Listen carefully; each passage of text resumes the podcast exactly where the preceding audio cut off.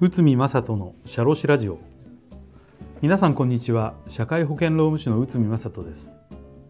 この番組では私内海が日常の業務や日常のマネジメントで感じたことをお話しております。今回はリハビリ出勤と復職の判断についてこちらを解説いたします。うつ病などの精神疾患と思われる従業員のご相談はえ数多くあります。まあ、先日も社内で誰かに監視されているようだが会社は何もしてくれないと言っている社員の対応をあの相談されました。このケースでは社内で調査を実施監視されている事実がないことが判明。本人にその旨を報告。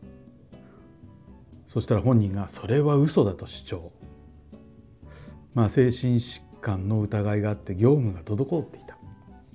会社は業務命令として専門医へ受診を命じたとなったのです。そして医師の診断書からうつ症状が見られると診断されその結果をもって休職を命じたのです。このケースは特別ではなく業種業態を問わず多くの会社から似たようなご相談をお受けします。そして次に問題となるのは復職の判断です。精神疾患などの場合は外見から病気が治ったかどうかの判断が難しいので医師の診断書に頼ることとなります。しかし医師の診断に全てを任せるわけにもいきません。なぜなら医師は本人の業務を理解していないからです。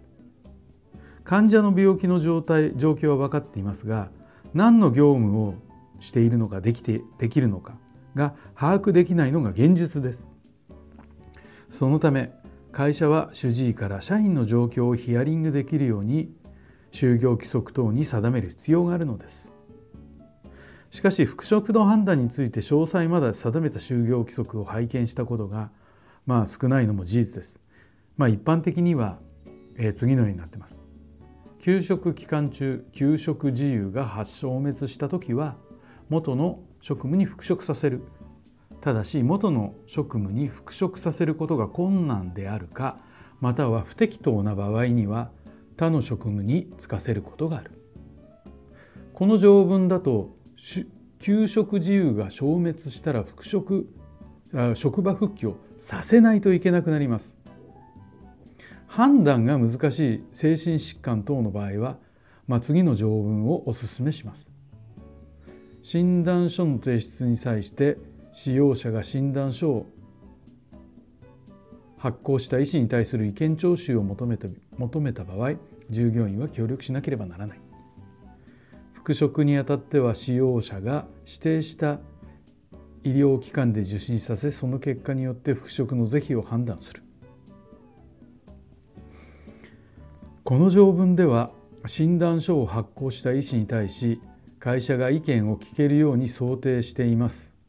なぜなら判断の難しい精神疾患等で病状は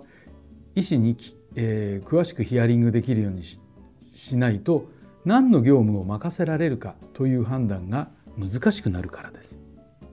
また主治医だけではなく産業医などの会社指定の医師の意見も聞けるようにして最終的な判断は会社側が行うようにすることが社員会社にとってベストな選択と考えられます。さらに判断が難しい場合はお試しの出勤であるリハビリ勤務の実施をお勧めします。リハビリ勤務といっても内容は様々で模擬出勤通勤訓練、